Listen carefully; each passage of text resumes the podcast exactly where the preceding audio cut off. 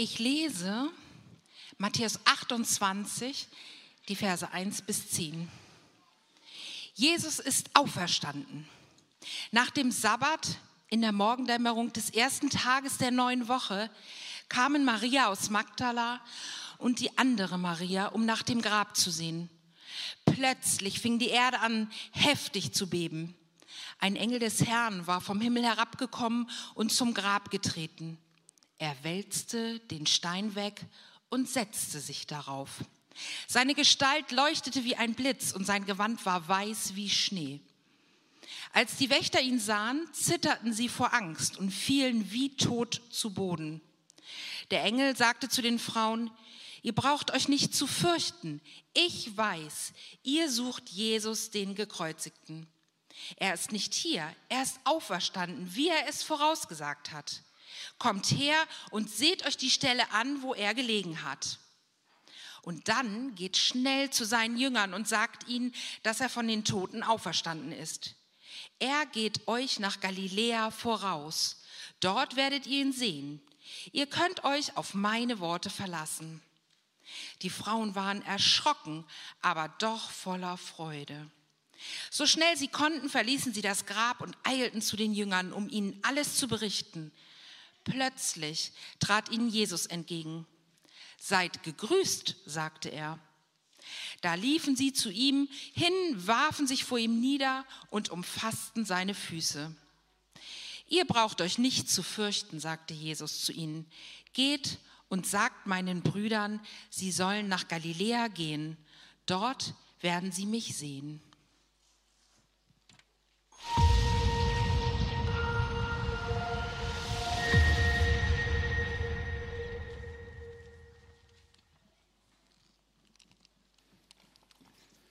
Manchmal vergisst man das ja, wenn Ostern gefeiert wird, das Fest des Lebens. Ja, es soll fröhlich sein, der Frühling ist da, da ist Freude, dass diese Geschichte auf einem Friedhof beginnt. Also das ist ein Ort, wo diese Frauen hinkommen, wo Gräber sind, wo der Tod sichtbar ist. Und die Frage ist doch, wie ging es den Frauen wohl, als sie da zu diesem Friedhof gegangen sind. Sie wollten ihren guten Freund Jesus so mit Ölen und Kräutern einbalsamieren, sein Leichnam, weil er tot war. Also der Freund, mit dem sie kurz vorher, kurz einige Tage vorher noch gegessen haben, ja, wie wir hier zusammen gesungen haben vielleicht, ähm, gesprochen, mit dem sie unterwegs waren, den sie lieben gelernt haben, der ihr Leben verändert hat, der Kranke geheilt hat, der selbst ganz vielen Menschen geholfen hat, der gepredigt hat, der Wunder getan hat, der den Sturm gestillt hat, bei dem sie was gefunden haben, was sie nirgendwo anders gefunden haben. Diesen Freund, diesen Mann wollten sie besuchen in seinem Grab, weil er tot war. Und das ist was Trauriges erstmal. Eigentlich beginnt die Geschichte sehr, sehr traurig. Ja, ich weiß nicht, wer von euch hat schon mal einen toten Menschen gesehen, einen Leichnam, eine tote Person. Das ist ein bisschen unheimlich, muss ich sagen. Ich habe das schon einige Male gesehen, wie jemand tot war. Das ist ein Mensch. Ja, man sieht aus wie wir, so wie wir hier sitzen, aber irgendwie anders. Also der ist kein Leben drin. Ja, die Haut, also es sieht schon irgendwie so ein bisschen gräulich aus, sieht so ein bisschen unheimlich aus. Da ist ein Mensch, aber der lebt nicht mehr. Und Jesus hat das selbst auch schon erlebt, ähm, wie er Menschen verloren hat. Einen guten Freund zum Beispiel, Lazarus, hat er verloren. Äh, der ist gestorben und Jesus war auch total traurig und hilflos und wütend darüber, dass er diesen Freund verloren hat. Oder vielleicht kennt ihr das selbst, ihr habt selbst schon jemanden verloren, den ihr ganz lieb habt, der nicht mehr lebt. Ein Opa, eine Oma, Vater, Mutter, ein Kind. Oder vielleicht ein Haustier. Wenn ihr glücklich seid, wenn, wenn ihr ein gutes Leben bisher hattet, war es nur ein Haustier. Ähm, aber es ist was trotzdem Trauriges, auch beim Haustier. Ich, ich erinnere mich noch gut, als ich so ähm, Anfang 20 war, habe ich einen guten Freund verloren, der einen Hirntumor hatte, der gestorben ist. Und das war einfach so falsch, so zutiefst falsch, dass er nicht mehr da war. Ja, der konnte auch zum Beispiel sehr gut singen. Und ich finde, der sollte jetzt hier stehen und mit uns singen. Das ist einfach nicht richtig. Und ähm, ich glaube, ihr könnt euch vielleicht ein bisschen vorstellen, wie es den Frauen ging, als sie zum Grab von Jesus kamen. Sie waren traurig, sie haben ihn vermisst, sie waren vielleicht auch wütend, dass er nicht mehr da ist, sie waren machtlos, sie waren leer, sie waren hilflos. So beginnt diese Geschichte. Mit diesen Frauen, die trauern und vielleicht total überwältigt sind von dem, was gerade alles passiert ist, dass sie Jesus verloren haben. Und dann passiert das, was wir gerade gehört haben. Ja? Da bebt die Erde, da wackelt der Boden und da kommt so ein Lichtblitz und die Wachen am Grab von Jesus, die extra aufgestellt wurden, damit es keinen Grabraub gibt. Die Wachen fallen nieder, fallen zu Boden. Ja, da kommt so ein Engel, so eine Lichtgestalt, rollt den Stein zur Seite, setzt sich oben drauf, so als ob das so ein kleiner Spielzeugball wäre. Und ähm, dann sagt der Engel was, ihr braucht euch nicht zu fürchten. Warum sagt er das? Ist doch was Schönes, was da passiert. Weil das unheimlich ist. Weil jemand, der tot ist, ist doch tot. Wir, keiner von uns, gehe ich einfach mal davon aus, hat jemanden gesehen, der schon mal tot war und jetzt wieder lebt. Das ist unheimlich. Und es ist auch immer wieder so, wenn Engel auftreten, dass sie sagen, habt keine Angst. Ja, diese mächtigen Wesen, aus der, die mit Gott ganz eng zusammen sind und leuchten im Prinzip deshalb, weil sie so nah bei Gott sind.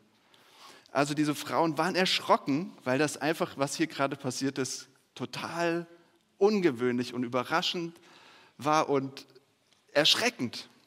Aber irgendwie kam da auch schon kam auch Freude, steht da. Ne? Sie ahnten, dass hier etwas Wunderbares, Großes passiert. Und dann kommt das nächste und es passiert tatsächlich. Jesus steht vor ihnen. Und ich weiß nicht, ich versuche mir das immer wieder vorzustellen, wie das für die gewesen sein muss. Sie haben ihn sterben sehen und dann steht diese Person vor ihnen und redet mit ihnen. Unfassbar. Das ist unbeschreiblich, oder? Wie ist das möglich? Sie werfen sich vor ihm nieder und klammern sich an seine Füße und wahrscheinlich wollten sie ihn einfach nie wieder loslassen.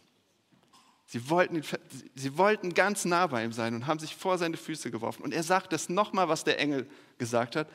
Ihr braucht euch nicht zu fürchten. Geht und sagt meinen Brüdern, sie sollen nach Galiläa gehen. Dort werden sie mich sehen. Ich versuche es mit einem Bild. Ja? Wie kann man sich das vorstellen, was Sie da erlebt haben? Es ist doch so ein bisschen so wie aus einem schlimmen Albtraum aufwachen. Kennt ihr das? Ihr habt einen ganz, ganz, ganz doofen Traum nachts.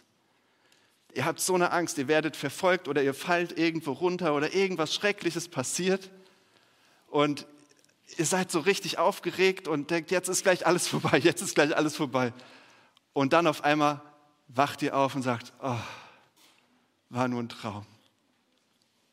Und dann könnt ihr so, wenn ihr jetzt noch kleiner seid, vielleicht ihr Kinder, könnt zu, zu Mama oder Papa ins Bett krabbeln und ihr könnt wissen, alles ist gut. Es war nur ein Traum. Es war nur ein schlimmer Traum. Und so ein bisschen stelle ich mir das vor, dass die, die Frauen das so empfunden haben. Das war schrecklich, das war traurig, aber alles ist jetzt gut, alles kommt in Ordnung. Wie kann das sein? Wie ist das möglich? Ähm, ich habe gehört, hier gibt es äh, Muffin-Experten unter euch. Kann das sein? Gibt, gibt Muffin, nicht Waffen, Muffin. Waffenexperten ähm, vielleicht auch, aber ich habe hier einen Muffin. Gibt es hier äh, einen Muffin, also Kuchenexperte? Irgendjemand von euch kennt, kennt sich aus damit?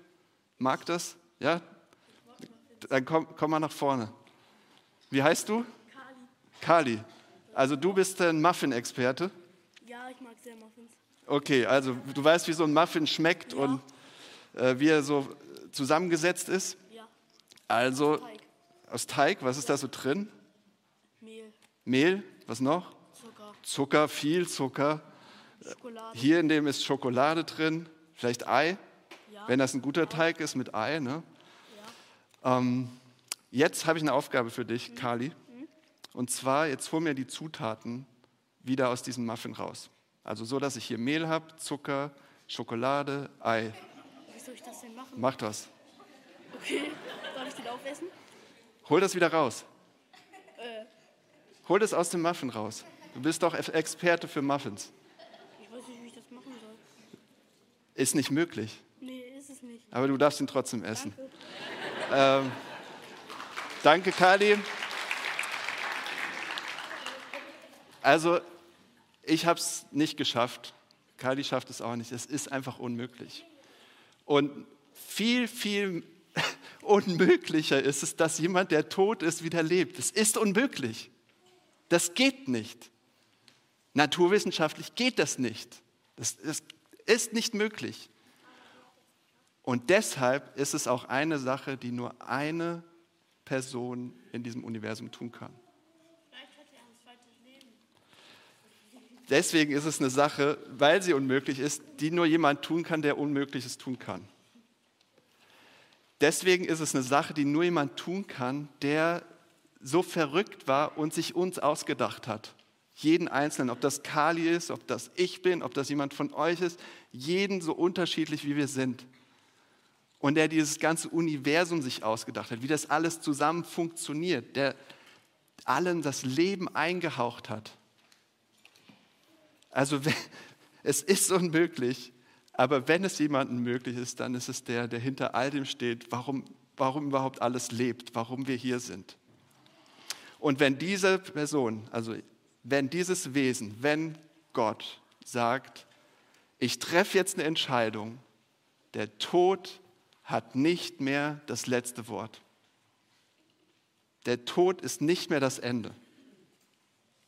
Ja, so wie die Nacht, die heute Nacht, ja, die, hoffentlich habt ihr gut geschlafen. Die Nacht war nicht das Ende, sondern der Morgen kam und der neue Tag war da.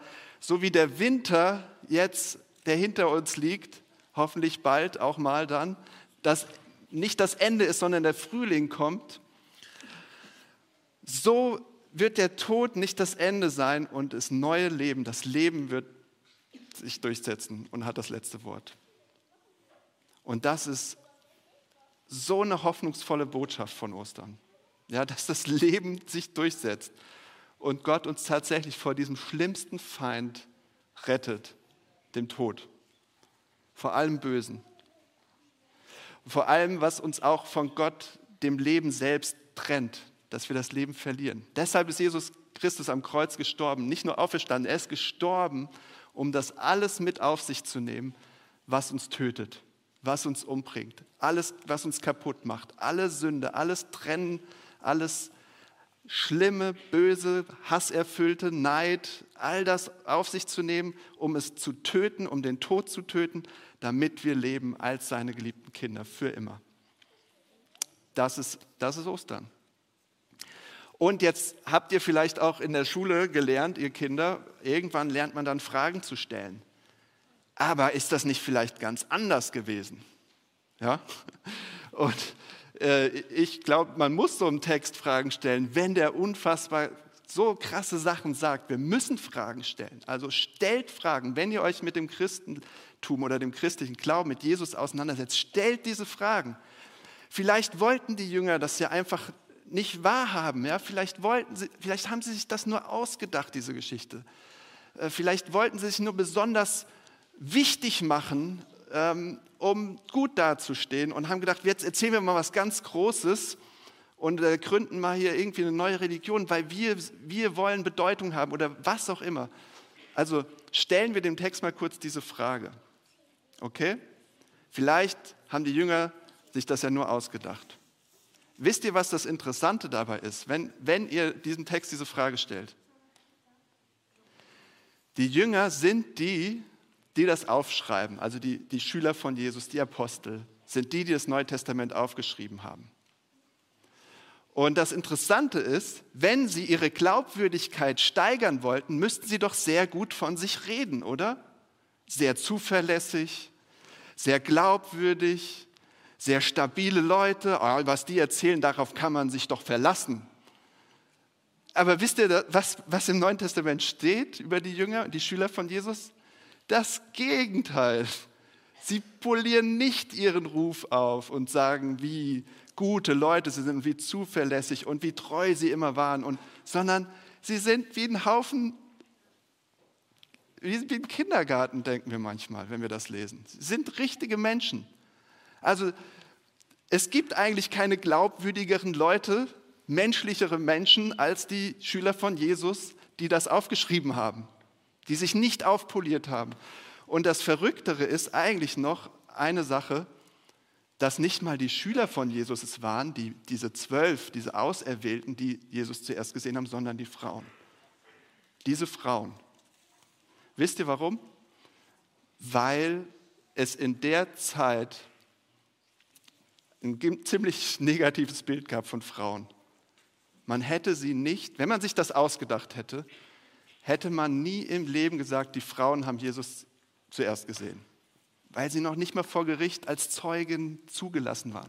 Wir haben ja einen Text von Seneca aus dem zweiten Jahrhundert nach Christus, der zeigt, äh, Seneca, äh, römischer Philosoph, der zeigt, wie die Sicht auf Frauen war. Er hat das benutzt, um das Christentum zu sagen, zu widerlegen. Er hat gesagt, nach dem Tod ist Jesus auferstanden und hat die Zeichen seiner Bestrafung gezeigt und wie seine Hände durchbohrt worden waren. Aber wer hat das gesehen?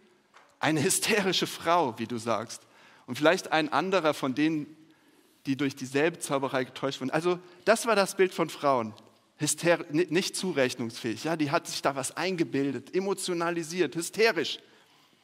Einige haben das heute immer noch, so ein Frauenbild, das, das leider, äh, zu sagen, ja, kann man, ist leider so.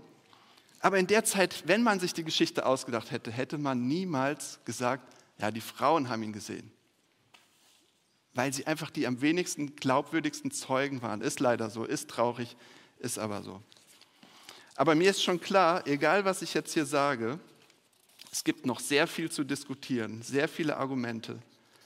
Aber man wird nicht durch Argumente jemanden überzeugen können, das zu glauben. Man kann dem nachgehen, man kann das diskutieren, man kann sich daran reiben. Aber das zu glauben, dass jemand vom Tod auferstanden ist, das ist so eine große Sache. Wenn das wahr ist, verändert es dein ganzes Leben. Und ich glaube, das ist die eigentliche Sache, wo jeder sich von uns dran reiben kann. Wenn das wahr ist, dass Jesus Christus tot war und jetzt lebt, dann ändert das alles. Weil dann gibt es jemanden, der in deinem Leben alles, was nicht in Ordnung ist, alles, was, was, was kaputt macht, alles, was, was, dich, was dich im Prinzip innerlich auflöst, ja, dann gibt es jemanden in deinem Leben, der das alles überwunden hat und das alles in Ordnung bringen kann und der deine höchste Autorität ist und sagt, ich habe was Besseres für dich. Ich weck dich auf zu einem neuen Leben. Ja, ich habe ich habe was mit dir vor, wovon du nicht zu träumen wagst. Ein Leben, das nicht mehr aufhört. Und das ist so, das ist so viel Hoffnung, dass wir das fast nicht aushalten in unserer Welt, glaube ich. Weil alles so anders ist. Da ist so viel Leben, dass wir fast sagen, das kann doch gar nicht sein.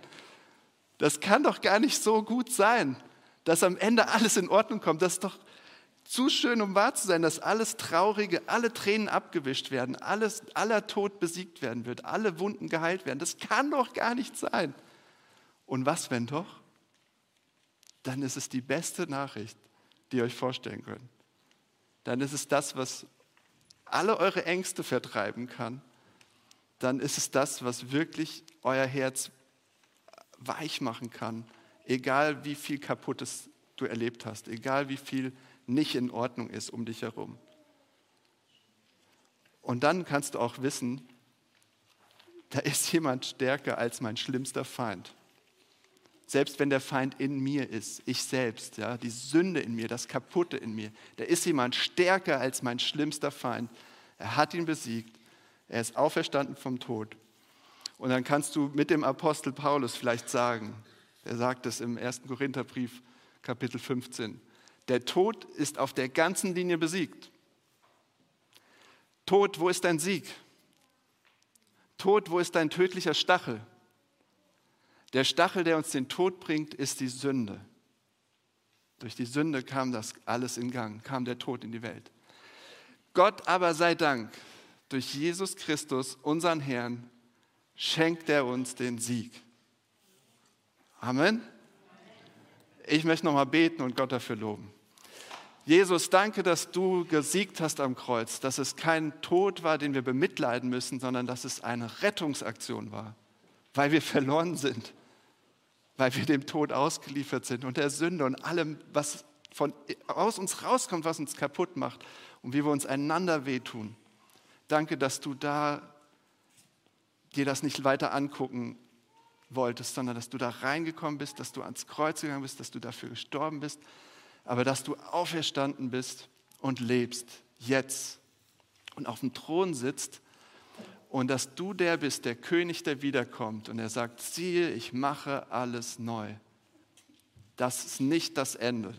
Der Tod ist nicht das Ende. Euer Leid ist nicht das Ende. Die Tränen werden abgewischt werden. Herr, gib uns Hoffnung. Gib uns Glauben, dass wir das empfangen dürfen heute an Ostern, an dem Ostersonntag, dass wir diese Hoffnung von dir bekommen, diese Freude, wie die Frauen sie hatten am Grab, dass du lebst. Amen.